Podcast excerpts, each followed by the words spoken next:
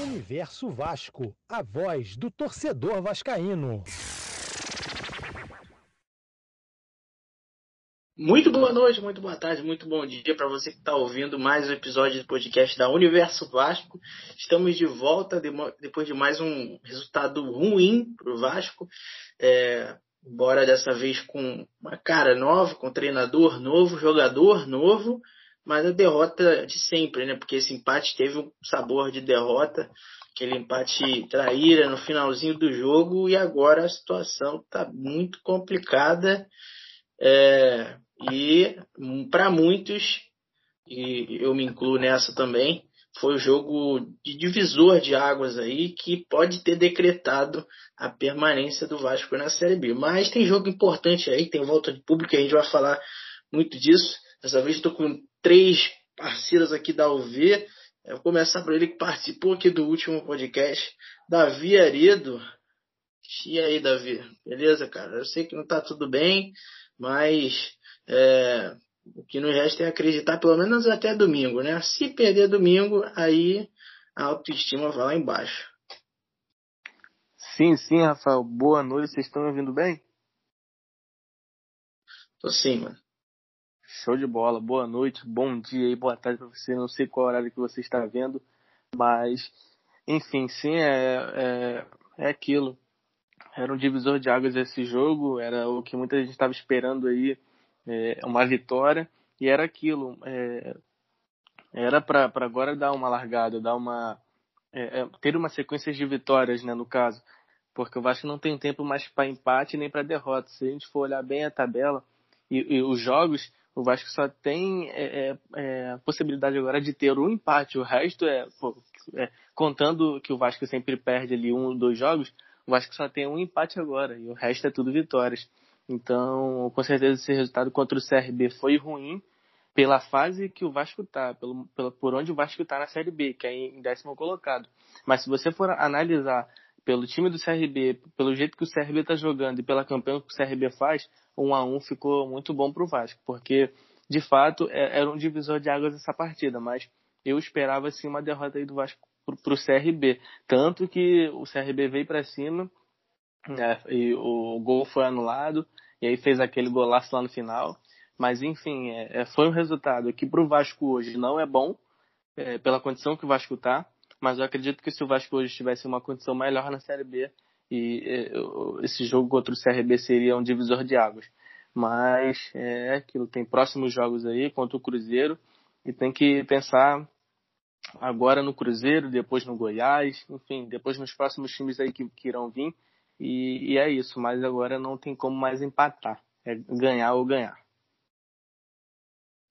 Pois é. Agora, quem participou já algumas vezes, nosso querido analista, soltou análise, a infeliz análise desse jogo lá no site da Universo Vasco. Pedro Ícaro, seja muito bem-vindo mais uma vez. É, como o Davi estava falando, o Vasco conseguiu se enfiar numa situação em que esse empate fora de casa contra um time forte que está no G4 é quase uma derrota, né? Boa noite, é, boa tarde, bom dia para você, Pedro, seja bem-vindo. Bom dia, boa tarde, boa noite para você, Rafa, para o Davi também, para o Márcio, todos que estão ouvindo aqui nosso podcast mais uma vez aqui da Universo Vasco.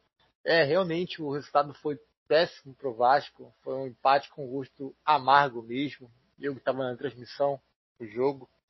É, não acreditei realmente. Aquele gol aos 46, 47 do segundo tempo realmente foi uma bobeada muito grande do Bruno Gomes, e já não é a primeira já é recorrente essa questão. E a gente tomar aquele gol no, no finalzinho foi uma ducha de água fria, realmente. É, como o David destacou, o Vasco não pode errar mais. E eu gostei muito do jogo ontem. O Vasco evoluiu bastante é, em situações de jogo. A gente viu um time mais solto.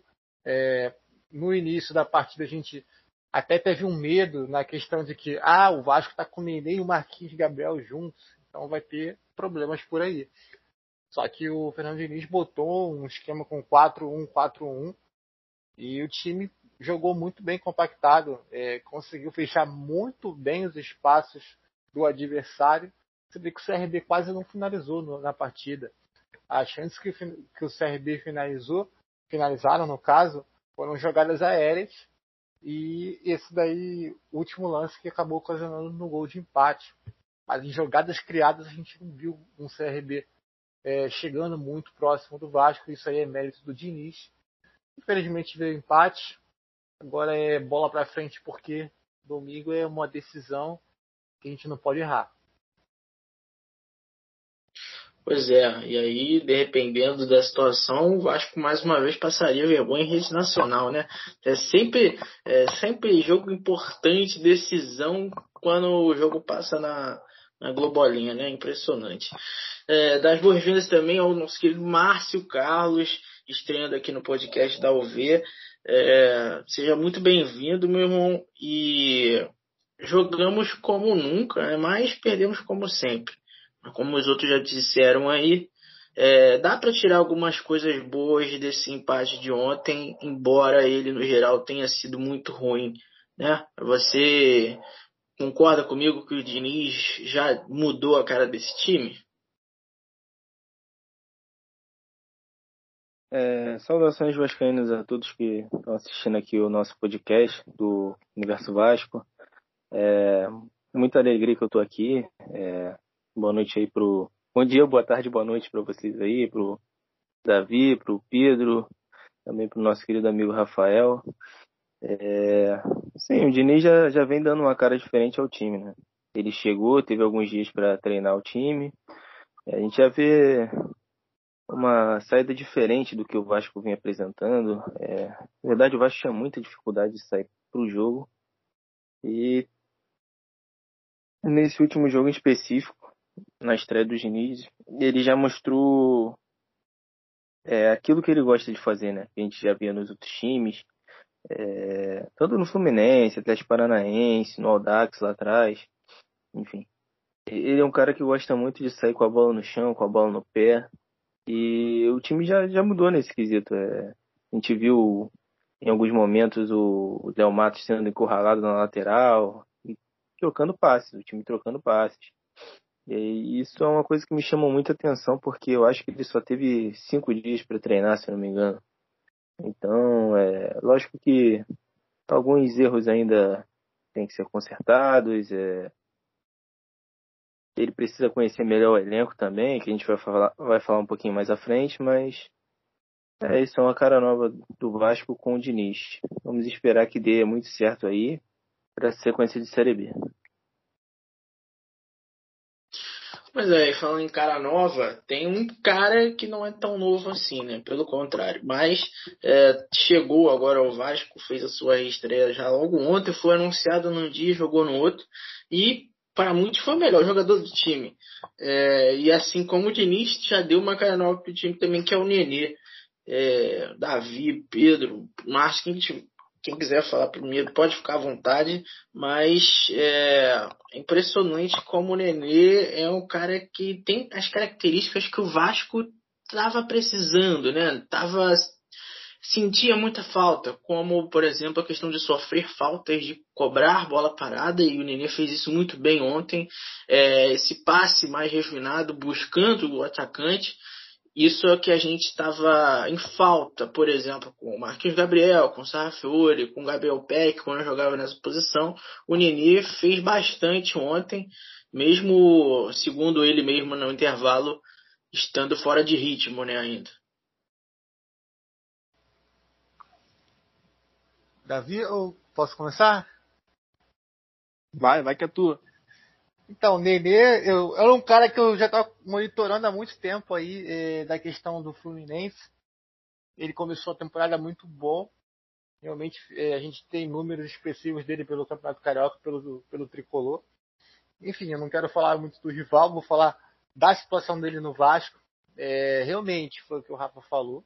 É um jogador diferenciado, é um jogador que a gente sabe que não tem mais a intensidade diante, não tem a mobilidade diante, mas é um jogador que já sabe os atalhos, tem experiência, a experiência dele conta e conta muito. Um jogador que é diferente, realmente era, era a peça que faltava para o Vasco e ele vai agregar bastante é, nas bolas paradas. Ontem foi sem comentários. Todas as bolas paradas dele realmente é, chegaram ao ataque. A gente sofria, é, tanto com o Andrei quanto com o Zeca, ninguém conseguia colocar bolas paradas realmente perigosas. E fora o controle de jogo. A gente viu um Nenê que hora jogava na parte central, hora jogava um pouco na esquerda, mas segurava a bola, é, sabia que não podia correr muito, tranquilizava, dava um passe, dava um passe de calcanhar, é, dava terror para o adversário, porque o adversário sabe que o Nenê tem muita qualidade, então você já dá um medo, um certo medo ali para o adversário, que já fica meio que com a perna tremendo para chegar para cima do Nenê. E os passos refinados, né? É um jogador que dá muita tranquilidade para o time, e não é falar mal da Série B, mas para uma Série B é um jogador que é diferenciado e muito diferente.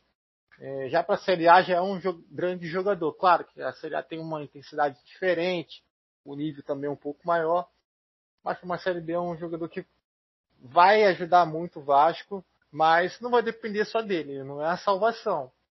O Nenê ele precisa que o time também jogue e que o time é, ajude ele. Ontem, por exemplo, a gente viu o Morato e o Léo Jabá quase nulos na partida e isso daí pecou para o Vasco não ter um melhor sucesso no jogo. Mas falando do Nenê, é uma estreia muito boa. Eu daria uma nota de 7,5, 8 para ele. Mas acredito que ele pode fazer mais e ajudar mais ainda o Vasco da Gama até o fim do campeonato. Vai lá, Davi. Sim, sim, só completando aqui o Pedro Ícaro disse, comentou muito bem. Enfim, o Nenê, ele com 40 anos, eu costumo dizer isso, o Nenê com 40 anos é, é e com uma perna é mil vezes melhor que Marquinhos Gabriel e Sarra Fiore juntos. É, com certeza o, o, o Pedro destacou muito bem que o Nenê no meio campo do Vasco deu uma tranquilidade, né? Nessa dele pegar a bola, parar, rodar, pensar, é, é, fez muito bem para o Vasco, ainda mais agora o Vasco do Diniz, que não tem como você pegar a bola e querer sair de qualquer jeito. Entendeu? E querendo ou não, o Nenê, ele veio no momento certo. Eu acredito que, que veio na hora certa, né? Se encaixou muito bem aí com, com o Diniz. Né? Claro que a gente espera muito mais, espera muito mais não só do, do Nenê, mas como do Vasco também, do Jabá, do PEC, enfim. Mas é um jogador que veio e veio para ser titular. No Fluminense, ele saiu do Fluminense não porque ele não estava é, gostando da diretoria ou algo do tipo. Ele não, ele não queria ficar no banco de reservas. O, o Marcão lá estava usando três volantes e o Nenê estava ficando para trás, só estava sendo usado final de jogo. E para o Nenê não é bom. Um jogador que já está é, che, é, chegando ali no fim de carreira, você ficar no banco é, complica muito mais a situação. Então, é, é a, a atitude do Nenê de sair do Fluminense e vir para o Vasco mostra o quão o Nenê ainda está motivado em jogar e ainda é, o quão motivado ele está é, com fome, sabe, de gols, de, de jogar, de, de, de, de ir para cima, de, de ir para o seu melhor momento. Enfim, acredito que essa é a última, a última chance dele no Vasco, ou melhor, a última chance dele jogando bola. Então acredito que, que ele vai com tudo, vai para cima, porque é, é, vai ser a última demonstração de futebol que ele que ele, que ele vai passar né, para os torcedores, para todo mundo, e vai ser a última lembrança que a gente vai ter dele no Vasco. Então acredito que ele está muito motivado e eu acredito também que ele já mudou o elenco. A gente vê ali uma diferença já em campo, querendo ou não, e é aquilo, né? ele só tem a acrescentar ao Vasco. É, vindo com salário baixo, é, é, vindo com salário ali, poxa, que, que não está muito alto por um jogador que tem 40 anos, é, é, vindo com salário que, poxa, é, tá bom pro clube, não vai prejudicar o clube no futuro, show de bola. É ir para cima, porque é um jogador que, que tem um carinho da torcida, que tem uma aval da torcida, e a habilidade não se discute, né? Pois é, agora, é, até para passar para o Márcio, é, diante do que vocês dois falaram aí, eu penso o seguinte, já até falei isso em uma das lives lá no nosso YouTube, é, que é impressionante que em alguns momentos eu sinto que a torcida do Fluminense é meio ingrata com alguns jogadores que foram importantes para eles mesmos, né? É, e aí o Márcio, não sei se tu concorda comigo, mas até no ano de 2020, cara, é uma coisa recente. É, a torcida do Fluminense meio que adaptou um, ao time um termo que ficou conhecido como nenê dependência. E quando o Nenê não rendia ou não jogava, o Fluminense não ia bem. É, eu tinha um aproveitamento muito maior quando o Nenê estava em campo ou tinha uma atuação um pouco melhor. E agora a torcida do Fluminense toda criticando ele. E outra coisa, por outro lado, isso mostra também ele chegar como uma salvação, como eles falaram aí, que o que não deveria ser, mostra o quanto esse elenco foi mal planejado, mal montado, mais uma vez que o planejamento é cuspido né, no, no ano do Vasco.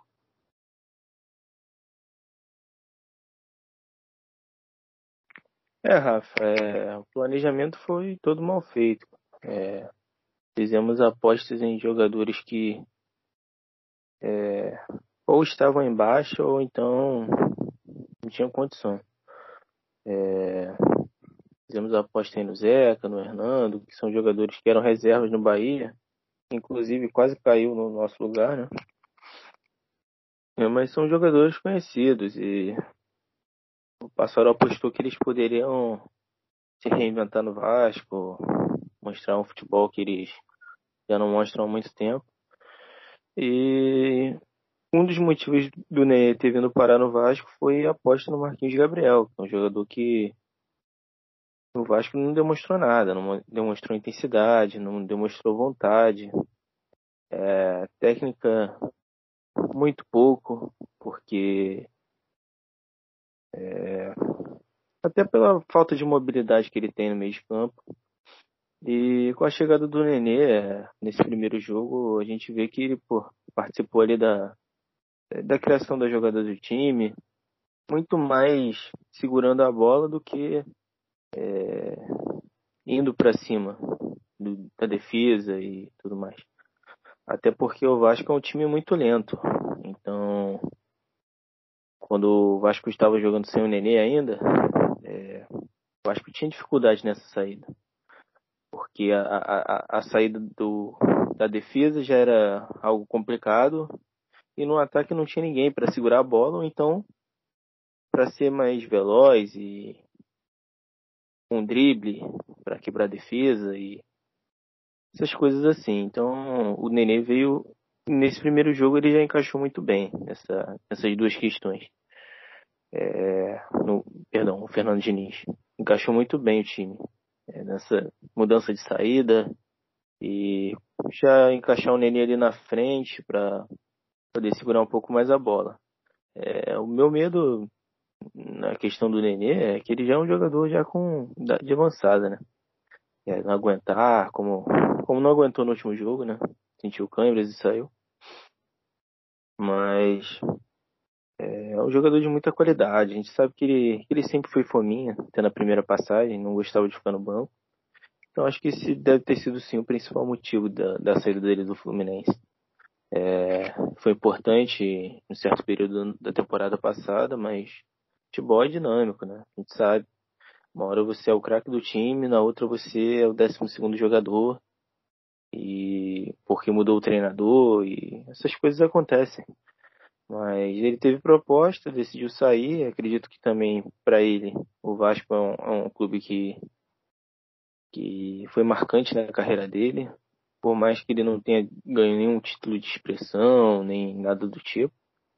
Mas o Vasco sim marcou na carreira dele. Foi o clube que ele voltou para o Brasil, que projetou de volta para o mercado interno. Ele estava em baixa lá no, na Europa. Então vamos ver aí como vai se seguir na temporada. Eu, eu, eu confesso que não tinha muita é, expectativa no Nenê. Mas depois dessa estreia aí eu, eu quero ver mais ele no lugar, lugar do, do Marquinhos Gabriel aí que vem decepcionando. Pois é, assim, ele vem decepcionando a gente, né? Mas pelo que parece, é, aos treinadores ele nunca decepciona. Tem até outro jogador aqui que sempre entra, acho que você já sabe quem é, já, a gente já vai falar dele, mas antes de chegar nele, é, ainda do Marquinhos Gabriel, o Pedro, eu queria até que você comentasse rapidamente sobre esse meio de campo do Vasco, essa saída do, do Diniz que ele exige, né? É, esse toque de bola. o Vasco se comportou bem nisso, diante do, da situação que era o primeiro jogo e diante do que pedia o Diniz. O Vasco até que atendeu bem diante das circunstâncias. É, mas você acha que esse meio aí vai ser mantido? Esse meio que é pesado? O Andrei, o Nenê e o Marquinhos Gabriel.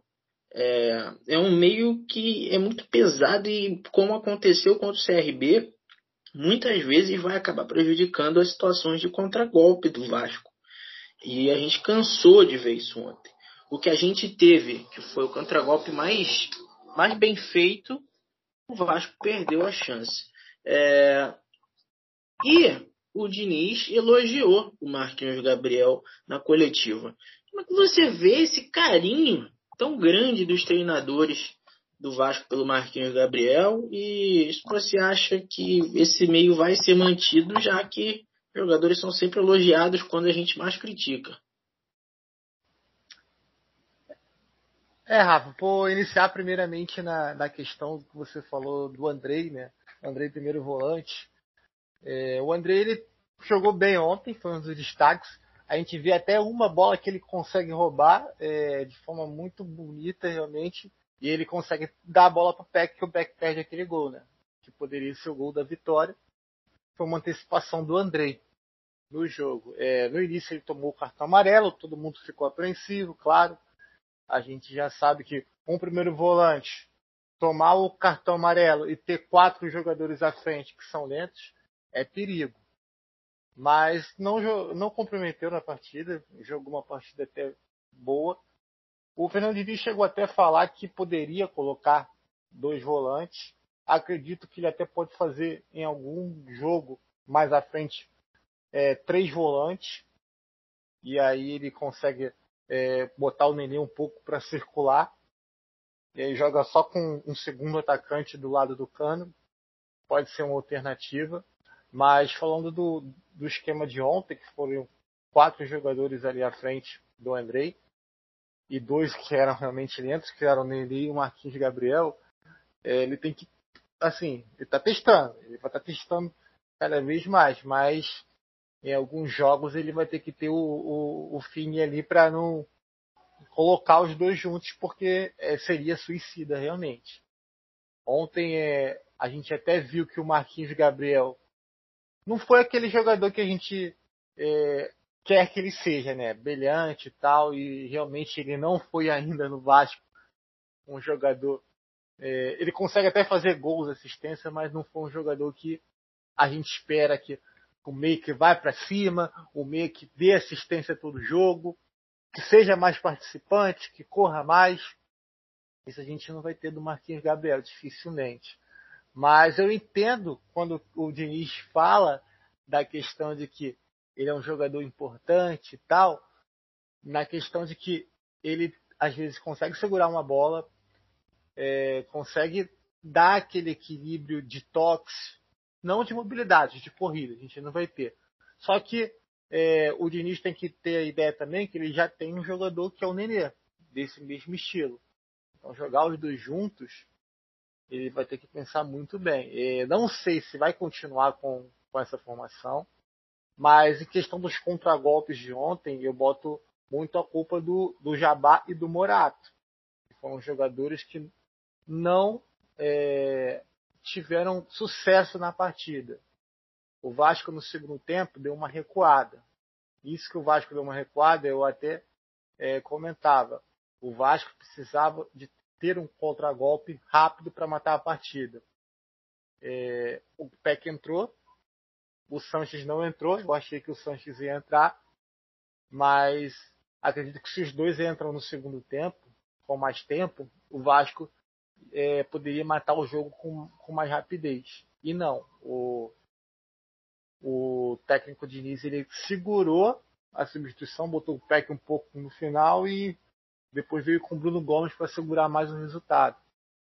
Então o Diniz ele vai ter que é, observar bem as situações dos jogos e tentar colocar peças mais rápidas, visto que se ele vier com o Nenê e com o Martins Gabriel, ele vai perder ali muito naquela combatividade ali no meio de campo. Então aí são os testes dele. Vamos ver como vai ser a próxima partida. É, vai ter uma alternativa muito boa aí que talvez o. Talvez não, o Zeca não vai jogar. E talvez o Riquelme jogue. O Riquelme é um jogador que vai muito à frente.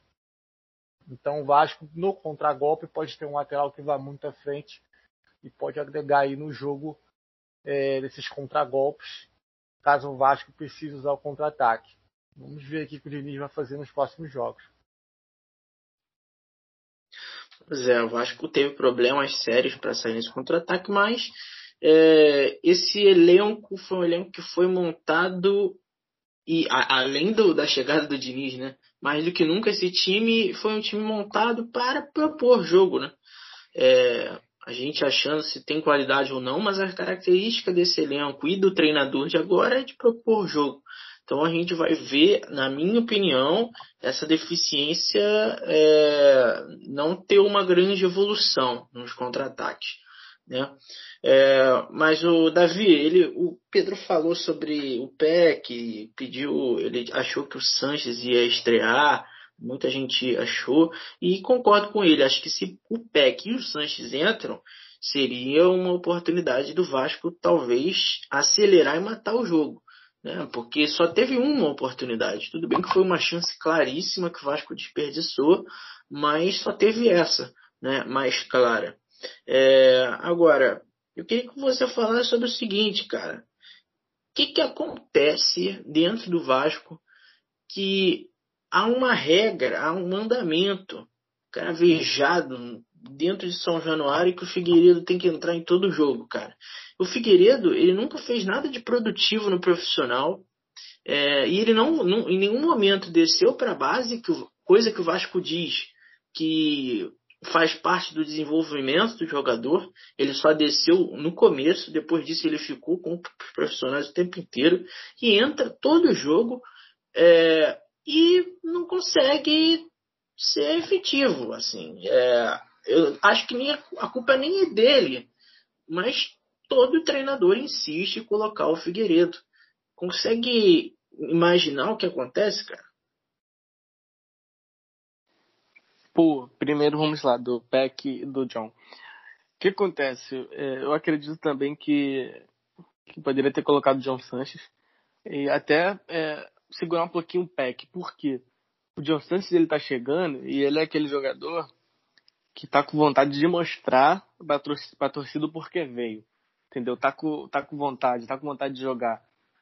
Ele ainda não foi, ele Nenê ainda não foi contagiado por, por esse por esse elenco aí é, é, é, de cansados, de, de fracassados, entendeu? Então eu acreditava que que o John Sanches iria entrar e não o Peck, entendeu? E, e se eu fosse o Diniz, eu, eu teria colocado mil vezes o, o, John Sanches do que o Peck justamente por isso. É, por esse fato, pelo fato de, de ser um jogador novo, de ser um jogador que que, que, tá, que quer mostrar garra, que quer mostrar o porquê chegou, entendeu? E é aquilo, o Peck ele num lance bobo, totalmente infantil, é, não matou aquela jogada, entendeu? Muita gente colocando culpa no André, porque o André poderia ter passado pro, pro Cano, que estava na esquerda. Só que se, se o André passa pro Cano, é, o, o André tinha que, ele teria que arrumar o corpo para passar pro Cano, entendeu? E aí eu acredito ali que a culpa não foi do André, o André fez certo em passar pro PEC, até porque estava é, é, ali na sua, sua melhor posição para passar pro PEC. O PEC que finalizou mal. Ali, meu amigo, você não tem que dar de chapa, é, você tem que mirar o gol, meu amigo. Mirou o gol, mano, pode vir bicuda, pode ser qualquer coisa, mano, mas que acerte o gol, é, tudo bem. Eu jogo uma pelada de quarto, eu falei isso ontem na, na, na narração, que, que foi aquilo joga uma pelada e, e os amigos, eles, enfim, eles para fazer gol, mano, não, não importa. Você pode fazer gol de cabeça, pulando. E teve um que, que pulou em cima da bola, foi que jogou o corpo em cima da bola e foi gol. O mais interessante foi isso, ele saiu todo ralado depois, mas o gol foi. O gol valeu, entendeu? E é isso que falta ali às vezes. Eu sempre digo que, que o, o, o elenco não é, não é ruim, o elenco é burro. E é mil, é, é mil vezes pior você ter um elenco burro do que ruim. Porque o ruim ele, ele tenta ali, você vê que ele é esforçado, esse elenco não, entendeu? Ele é, ele é burro, é fracassado, enfim. Então é aquilo. E sobre o Figueiredo, é, é, é um enigma, né, cara? Ninguém consegue entender o porquê o Figueiredo é titular, é titular não, é, é, fica ali no banco e, pô, é quase certo de cinco substituições ele ser um. Não sei, provavelmente aí tem alguma coisa que a gente não saiba, entendeu? Eu não vejo os treinos, só é muito mal na, na Vasco TV, mas enfim, é, é para ele entrar sempre nos jogos, provavelmente aí, meu amigo, é porque, não sei, tá se destacando no treino, ou porque tem boa lábia, ou porque tem gente lá dentro que gosta dele, porque realmente não entendo também, Rafael, o porquê dele ser tanto utilizado, né? Foi muito utilizado pelo Marcelo Cabo. Marcelo Cabo chegava a ser chato com ele. Tinha algumas vezes que o Marcelo Cabo colocava ele de titular, começava de titular com ele. E aí chegou o Lisca, a gente pensou que ia mudar, também não mudou, continuou com o Figueiredo.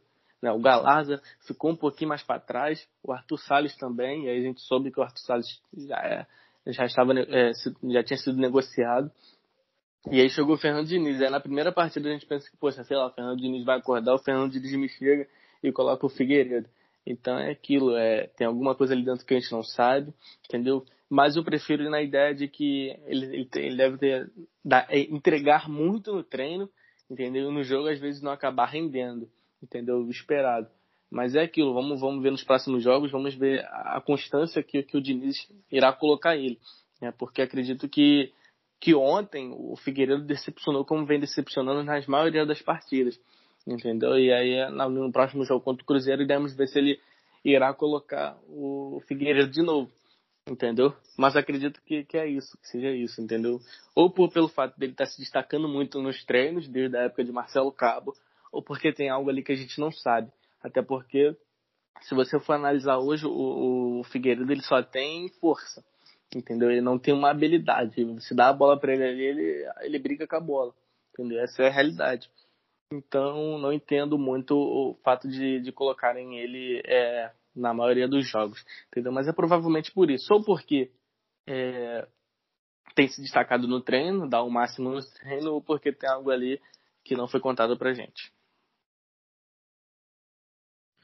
Pois é, concordo, é, mas o Márcio, o que acaba matando também é que se você olha para o banco do Vasco, ao mesmo tempo que você tem jogadores pesados e agora mais do que nunca com o Nenê é, bem experientes, é, quando você olha para o banco do Vasco, você vê 10 jogadores da base, você vê a maior parte oriunda da base do Vasco, e sempre que o Vasco está precisando de mexidas, vem um garoto. Então acaba prejudicando também o Vasco e o desenvolvimento deles, né? Mais uma vez, mostra como foi mal montado o elenco e você não tem uma regularidade, né? Porque quando tá jogando um experiente, um Marquinhos Gabriel, quando não tá, você tem o Peck, você tem o Sarrafiore, é uma diferença muito grande e os moleques estão sempre tendo que entrar para resolver, coisa que o Nenê falou na coletiva. Não é o melhor cenário para eles, né? E isso só vem contribuindo para esses meninos terem erros e mais erros, como teve o Peck ontem naquele lance que foi é, inacreditável. É, sobre a montagem de elenco, a gente já comentou um pouco, né? É, foram feitas apostas ruins. E para complementar o elenco, é, colocaram mais de 60% de jogadores da base. Isso é um absurdo. Por si só é um absurdo. É, não são jogadores de, de 25, 26 anos que já tem muito tempo de Vasco aí, a gente pode estar tá aí outros times que, que usam muito a base, por exemplo, o Barcelona, o Atlético Bilbao. É, mas não é o caso, cara, não é o caso. É, o Vasco tem muitos jogadores muito jovens, muito verdes ainda. E eu acho que até por isso que o Gabriel Peck tem errado o gol ontem. Faltou experiência, faltou frieza, é, faltou também confiança, né? Eu acho que ele não tem confiança tanto no chute dele quanto na perna direita dele. E acabou caindo na perna direita dele para ele finalizar. É, coisas do jogo, né? Coisas do futebol. É, nem acho que ele entrou mal em campo.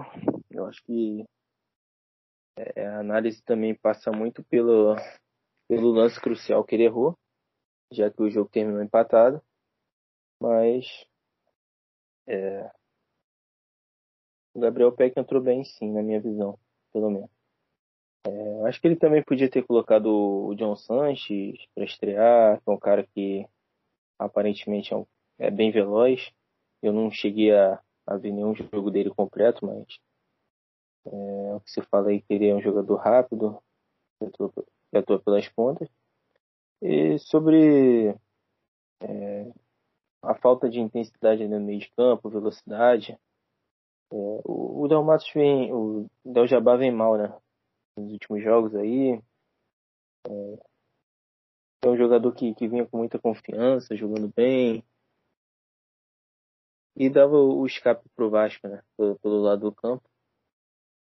E o meio com Marquinhos Gabriel, Andrei e Nenê é, é, complicado. É você andar 20 por hora com um carro esportivo. Né? é, é, é impossível, impossível você competir desse jeito. É... A gente tem outros jogadores ali que podem ajudar nessa, nessa parte do campo. Ele testou ontem também o Bruno Gomes, que é um jogador que é um pouco mais rápido que o, que o Andrei. A gente tem o Galarza, que é um jogador que corre o campo todo. Às vezes errado, mas é, isso precisa ser corrigido também. E a gente tem o Juninho que voltou para a base. É, temos outras opções ali para o meio, mas é, é, complicado. A montagem de elenco foi tão mal feita que a gente tem muito jogador lento numa faixa do campo, a gente não tem um jogador veloz pela ponta. É, nosso centroavante também, que é o Cano, nosso fazedor de gols, ele também não é um cara muito, muito veloz para atacar as costas da defesa, então é uma montagem totalmente equivocada, né? completamente e isso tem atrapalhado muito o fato de a maioria ser da base, né? Enfim, mas é, não tem como culpar também só o torcedor de criticar, porque em alguns momentos realmente é muito complicado. Esse lance aí do PEC, concordo, acho que ele entrou bem sim, mas esse lance foi, é, acho que a chance mais clara do jogo, né? É, tirando os dois gols, mas e aí o, o Peck acabou desperdiçando. Mas como você falou, além de ele a perna direita do Peck ser quase cega, ele também não tem confiança para bater no gol. Nunca teve, ele sempre dá esse chute mais fraco. Ele já perdeu alguns gols dessa maneira. Apesar de ter desencantado no Carioca, mas ficou por lá mesmo, né? Inclusive, por curiosidade, me lembra muito a temporada do Marrone se eu não me engano, no ano de 2019, né? Que foi um dos artilheiros do Campeonato Carioca e depois ficou quase que o brasileiro inteiro sem fazer gol. Mais ou menos a situação do PEC. É, mas o PEC acho que ainda fez menos gols do que o Marrone naquela temporada. Mas é só uma comparação. Bom, saindo desse jogo, para a gente falar, enfim, do jogo contra o Cruzeiro, não tem como a gente não começar falando da volta do público para São Januário. Vai ser um evento teste, né? É, e por isso mesmo vai ser, vão ser disponibilizados, já estão sendo disponibilizados é, apenas mil ingressos. Esse é o máximo de gente que vai poder estar em São Januário, pelo menos nesse jogo. Depois, mais para frente, dependendo de aprovação da prefeitura, a gente pode ter mais é, torcida nos jogos em casa aí em São Januário. Davi, como é que vai funcionar essa coisa aí? É, por que, que o Vasco pediu só a presença desses mil? E, claro, muito importante o incentivo da, da torcida para esse jogo, né? apesar de o preço estar tá bem salgadinho, né? Sim, sim. É... O que acontece, né? É, o Vasco hoje, é, a Vasco TV, na verdade, durante o dia, publicou o vídeo do, do, do Osório, VP do Vasco. E aí, nesse vídeo, né, o Osório meio que, que tentou explicar resumidamente que, que o plano do Vasco é, é, no jogo de domingo é que tudo dê certo e que a prefeitura tenha uma visão do Vasco muito boa, entendeu? Que tudo dê certo, que não tenha brigas, que não tenha aglomerações, que não tenha pessoas desrespeitando é, o distanciamento social, é, enfim. Então, o que o Vasco tentou fazer, está tentando fazer na verdade, é meio que deixar é, uma, uma cara boa com a prefeitura, entendeu? E aí por isso que o Vasco optou por, por, por ter mil pessoas só, entendeu? Em questão do, do ingresso, sim, é caro, 250 é muito caro, muito salgado. Só que você, tendo em vista que só vai ter mil torcedores, não tem o porquê eu acho botar o ingresso 50 reais.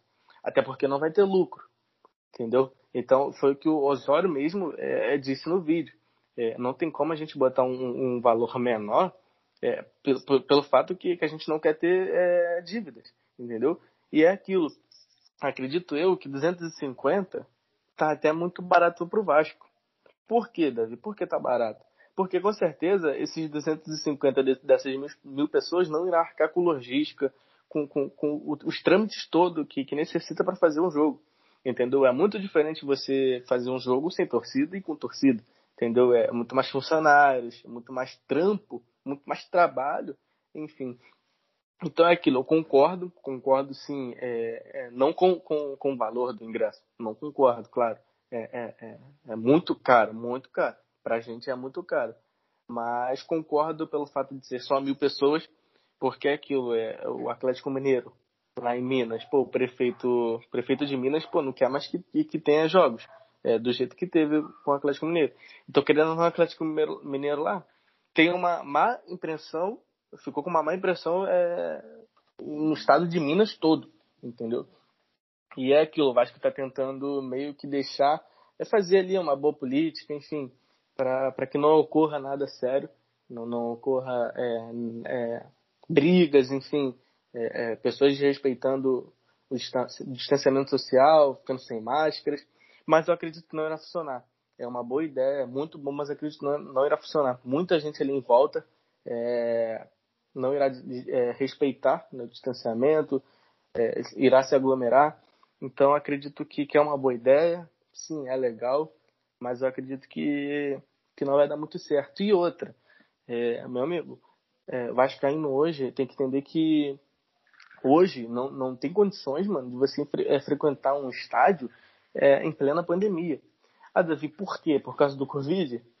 Sim, mas por, por, outro lado, porque um exame de PCR que você tem que ter, que é obrigatório ter, é, meu amigo, no mínimo 80 reais. Entendeu? Então, para o teu rolê é, é, sair maneira ali, e, e tipo assim, para você começar a pensar aí, você tem que já desembolsar 80 reais. Aí tu pensa comigo, Rafael, 80 reais do PCR, que é no mínimo, eu tô dizendo no mínimo entendeu? É, é, vai ter lugares aí que você vai encontrar 100, 110, 120, até 130 de 140.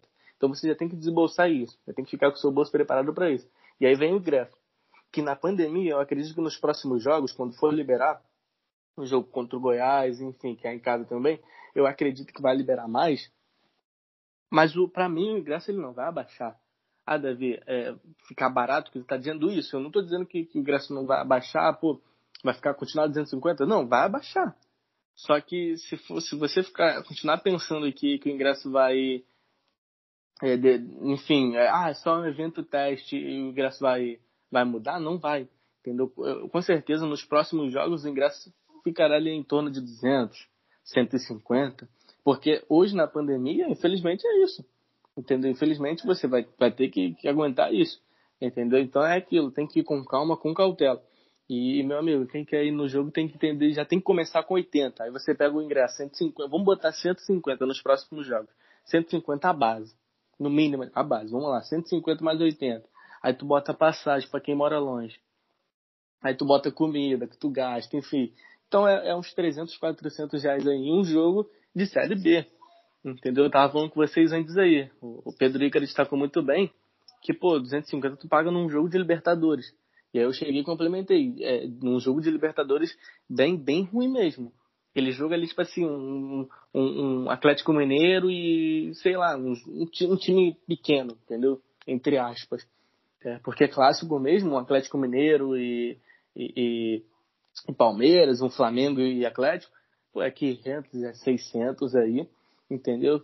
E tô sendo até meio que, que legal, entendeu? Então é aquilo, não tem condição de pagar 250. Quem tem, meu amigo, vá, entendeu? Quem tem, vá. Ah, Davi, eu tenho 250, pô, eu trabalho para isso, vou lá e acabou. Só se vive mais velho. Beleza, vá.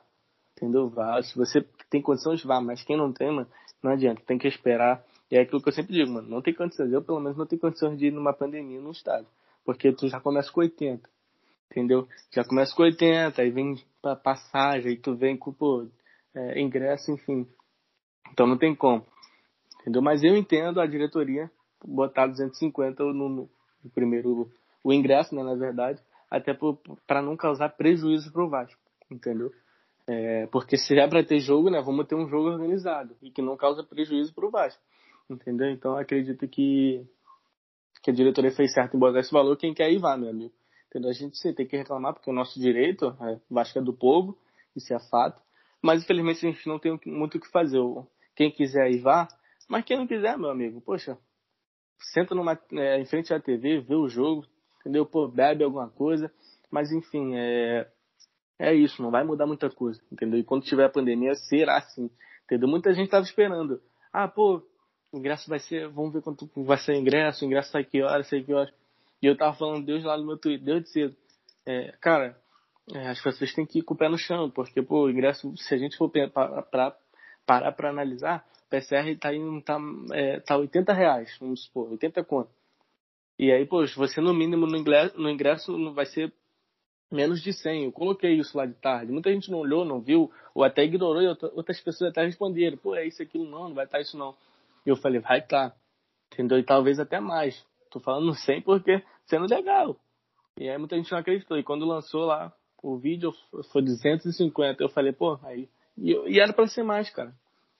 Entendeu? Era para ser mais, porque eu tenho certeza absoluta que, que não vai ir mil pessoas entendeu? De verdade. E o Vasco vai continuar com prejuízo, entendeu? Porque é, você arcar com uma partida é difícil, entendeu? É totalmente diferente você ter um jogo sem torcida e com torcida, tá ligado? A logística é totalmente diferente. Você tem que montar uma logística já é, é preparada para receber esse tipo de pessoas, é, é, mil pessoas no caso, né? Então é aquilo. De verdade, é um valor muito alto entendeu? Mas eu entendo a diretoria. Muita gente criticando, entendeu? Eu não sou salgado, eu não sou leve, eu não sou brante, eu sou Vasco. Eu sempre digo, eu sou Vasco. O que é melhor pro Vasco, a gente está indo, entendeu? E, e é aquilo. Se a diretoria fez isso pro bem do Vasco, não tem o porquê é, eu discordar, né? Quem sou eu para discordar, entendeu? Pois é, e o Márcio, é até te falar aqui que São Januário é, é, um pouco complicado também você imaginar um teste com muita gente, é, porque São Januário, a maior parte do estádio é arquibancada. Então, o distanciamento entre os torcedores, né, as medidas protetivas aí iam ficar meio difícil de serem seguidas e até analisadas aí, aprovadas pela prefeitura, enfim. É, num estádio como São Januário, que é, na maior parte, arquibancada. Então, talvez até por isso mesmo é, tenham sido liberados essa quantidade, que aí de repente a galera fica ali na, nas cadeiras da social, enfim, deve ser mais ou menos essa quantidade. É, também tem essa questão da, da logística que deveria ser feita em São Januário, né?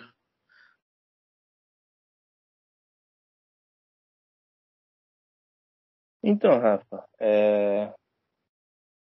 eu acho que foram medidas assim, totalmente momento de, de momento diferente que a gente está vivendo, né?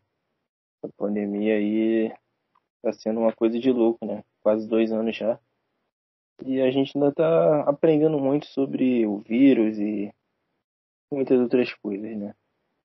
É, essa, essa medida, essas medidas aí foram emergenciais, né? É, até pela, pela questão do, de ser um evento teste, para que mais para frente é, o clube, o campeonato e os eventos em geral na cidade, no país, é, possam ter algum tipo de, de regra e enfim. Mas eu acredito que a questão do, do valor e da quantidade também tenham relação com a parte política e o momento que o time está passando.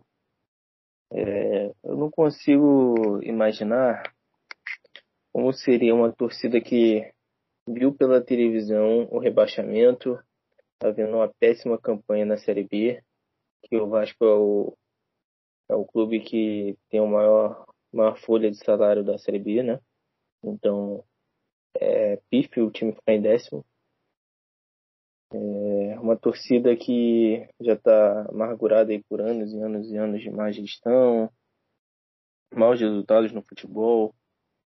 E você juntar tudo isso no momento que é, já tem mais de um ano e um ano e um ano e cinco meses, digamos assim, tem torcida, né? Se juntar tudo isso e colocar todo mundo para dentro do estádio vai ser algo catastrófico, cara. É uma pressão muito grande que vai vir da arquibancada para dentro do campo. Então acho que tanto o valor do ingresso quanto é, a quantidade de ingressos disponibilizados foram pensando nisso também. É lógico que tem que se cumprir a questão sanitária, né? O coronavírus é um vírus que mata. É, a gente tem visto aí milhões de mortes aí pelo, pelo Brasil. Milhões não, perdão, milhares de mortes pelo Brasil.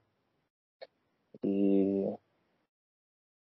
é uma questão muito complicada, né? A gente está reaprendendo a viver no meio dessa pandemia.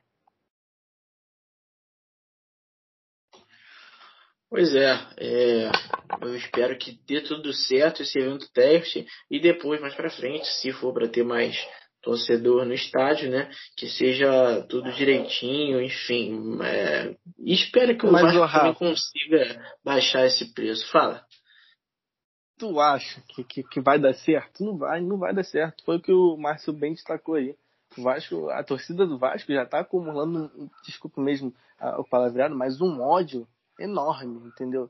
E tu pensa que, pô, o primeiro gol que o Vasco tomar do Cruzeiro, meu amigo, o São Januário, e torna ali do São Januário vai virar um, meu amigo, algo, pô, eu não quero nem ficar imaginando, entendeu? Ainda então, mais com tanta guerra política, né?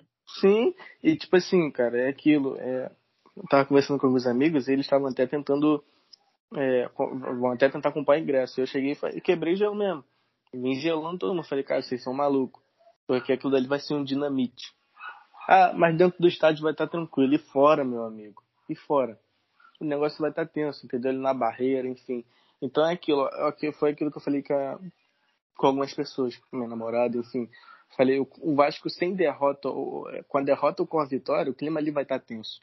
Entendeu? Porque é aquilo, a vitória é obrigação. Entendeu? A vitória não tem que ser comemorada. É isso, aquilo, é obrigação, gente. O Vasco, desde é, do, do começo da Série B, era obrigação o Vasco tá lá em cima, tá lá no primeiro. Então, a partir de agora, qualquer vitória, enfim, qualquer resultado positivo é mais que obrigação. Entendeu? Ah, não tem que postar fotinha em rede social, ah, graças a Deus, beleza, mano. Vai lá, não, final do jogo, senhor, muito obrigado por, por mais um jogo, tá bom? Muito obrigado, porque, poxa, até que o senhor ajudou. Beleza, mano. Mas, poxa, ficar postando em rede social como se estivesse boa fase, como se estivesse tudo indo bem, tudo indo certo, como se gente estivesse por lá em primeiro colocado, poxa, pra, pra Série A garantido, não tem que fazer isso entendeu? É obrigação vai ganhar. E eu acredito que vai ter protesto com vitória ou sem vitória. Também acho. Essa guerra política aí é realmente uma coisa que preocupa. E é, até mesmo se eu tivesse condição, é, é uma coisa que me impediria, por exemplo, de, de ir ao jogo se fosse o caso. Bom, falando sobre o, o futebol, o jogo de Vasco e Cruzeiro, Pedro Ícaro. É, como é que você acha que vem esse time do Luxemburgo aí para reagir a essa toqueira do Diniz? Como você acha que o Cruzeiro vai se portar jogando no São Januário com público pouco, mas com público, né? É, e se você acha que o comportamento do, do Diniz jogando em casa vai ser ainda mais ofensivo do que foi contra o CRB? É, Rafa, acredito que o, o Diniz ele não vai abrir mão do jogo dele, não. Até porque ele não jogou com todas as suas fichas. O Diniz ele gosta muito da posse de bola, gosta muito dos toques envolventes, de aproximação. Apesar de a gente, de a gente ter visto um Vasco muito diferente e com pouco desse estilo no jogo contra o CRB, jogando em São Januário, em casa, a postura deve ser mais ofensiva ainda. Por isso que mudar o esquema, é, acredito que não vai mudar. Vai ser o 4-1-4-1. Ele pode trocar as peças. E eu até, assim, se eu fosse dar um conselho pro Diniz, trocaria. Realmente. Ele não pode repetir os erros dos treinadores antigos que repetem, repetiam os times, mesmo com os jogadores não jogando tão bem. Então, é, ele vai colocar o time ofensivo. O, já o Volendo Luxemburgo tomou o cartão vermelho e não vai estar em campo, provavelmente. Mas o Cruzeiro estava numa crescente aí no campeonato, deu mole realmente de não ter vencido a última partida, jogando em casa com o público. Mas o, o Cruzeiro também vai vir forte e vai querer bater de frente com o Vasco isso daí vai ser um jogo muito importante para as pretensões, visto que o Cruzeiro tem 30 pontos, o Vasco tem 33. Então, se o Vasco perde, o Cruzeiro empata. E aí vira mais um concorrente aí para essa vaga. Quantos pontos o Cruzeiro tem? O Cruzeiro tem 30 e o Vasco 33. Show, obrigado. Se o Cruzeiro ganha, empata, vai a 33. E eu digo que vira mais um concorrente porque a gente sabe do peso do Cruzeiro. Apesar do Cruzeiro, é, desde que caiu, não entrou ali no bolo do décimo, dos dez primeiros colocados. Acredito que se o Cruzeiro empata com o Vasco, cai naquele bolo de novo, ainda mais que tem um Luxemburgo ali, motivar, é, um técnico que motiva muito o grupo. O Cruzeiro vai vir um, ser um candidato ser forte para ter essa quarta vaga aí. Porque é, o Vasco ali está mirando o CRB hoje. Que a diferença é oito pontos. Então dá para tirar a vaga do CRB. Tem três equipes ali que estão mais à frente, que é o Goiás, o Curitiba e o Botafogo. É, vamos, tem muito campeonato ainda para acontecer, faltam 14 rodadas, mas são equipes que já estavam acostumadas a jogar a primeira divisão e vão e a tendência se o futebol deles não caírem, realmente é segurar essas três vagas. Então o Vasco briga pela quarta vaga hoje. É, o CRB é uma equipe que, apesar de estar ali em cima, ainda está inconstante. Então acredito que se o Cruzeiro ganha, Cruzeiro vira um forte candidato aí para tirar essa vaga do Vasco. Então é um jogo que o Vasco tem que matar. Realmente tem que vencer o jogo para botar pontos na frente do Cruzeiro e e para as vitórias. A gente tem um jogador muito perigoso lá neles, que é o Marcelo Moreno. A gente sabe que ele é finalizador. Inclusive era de seleção, seleção da Bolívia. É, tem alguns jogadores interessantes. O Wellington Nem não estava jogando nada em nenhum outro clube. Ele se reencontrou no Cruzeiro. E o time tem camisa, né? Tem um goleiro muito experiente, que é o Fábio. Então acho que tem que ganhar a partida e ganhar bem também para dar um pouco de ânimo para a torcida. Só pegando um pouco do gancho da questão do público que vocês destacaram, é, estava observando, vocês destacaram bastante bem essa questão. Realmente, se o Vasco tivesse ali na liderança, ou pelo menos ali no segundo, terceiro lugar, o Vasco botaria 7 mil com certeza nesse jogo. Com certeza colocaria 7 mil. Aí você vê que a questão mesmo de, do clima, do que está acontecendo, que é o clima político, e da questão do, da nossa posição na tabela. Vai botar mil pessoas, vai tentar abafar um pouquinho o caso, mas foi o que o Davi falou. Vai ter torcida ali no entorno de São Januário. A gente vai ver o que vai acontecer aí. Mas falando do campo, jogo muito importante no domingo que tem que vencer. tem que vencer. O Vasco tem que vencer 15 rodadas já, né? Que o Vasco tem que vencer. É, e tá nessa aí, nada muda. É uma situação muito difícil, tem que ter uma sequência de vitórias que o Vasco não conseguiu ter uma de três vitórias até agora no campeonato. É complicadíssimo. É, mas a gente vai caminhando para a parte final do podcast aqui.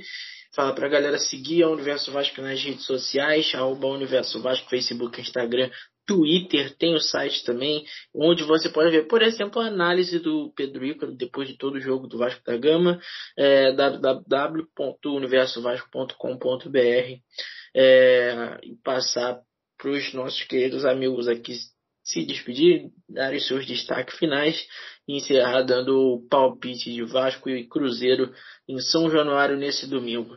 Começando por você, Márcio. Espero que você tenha gostado aí da experiência. Valeu pela participação, meu amigo.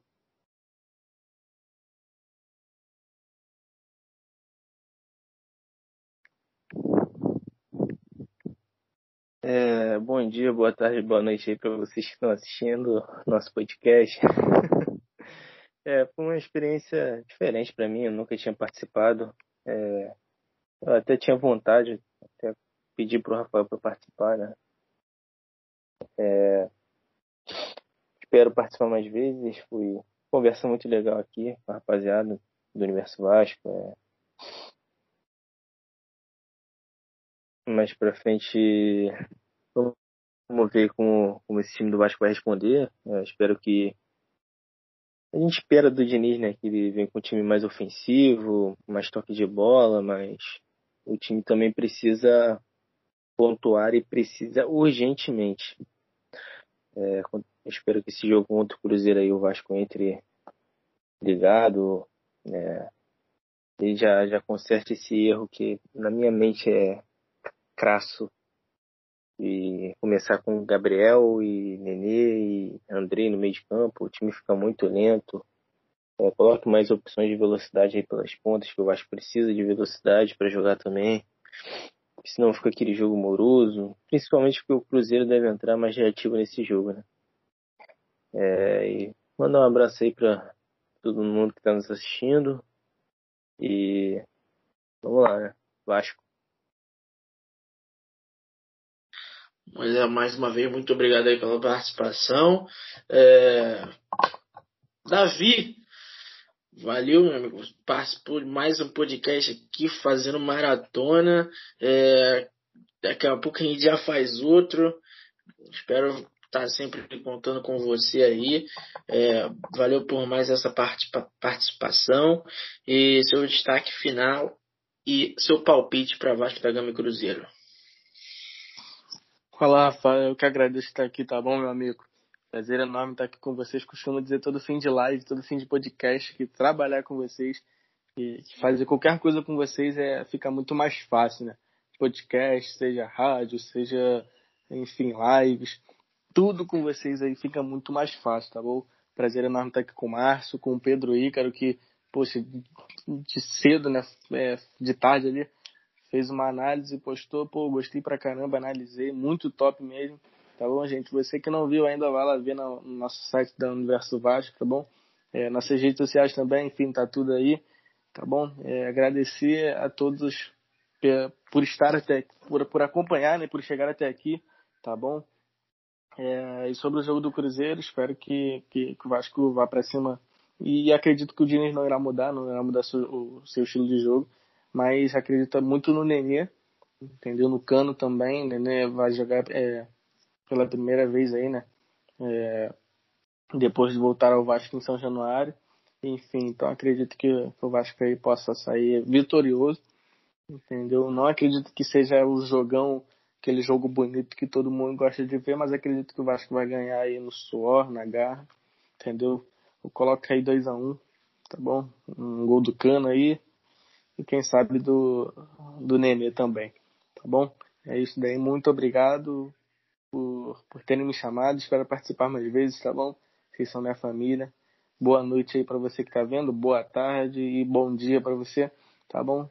Tamo junto aí e, e como eu sempre digo, Vasco é para quem acredita.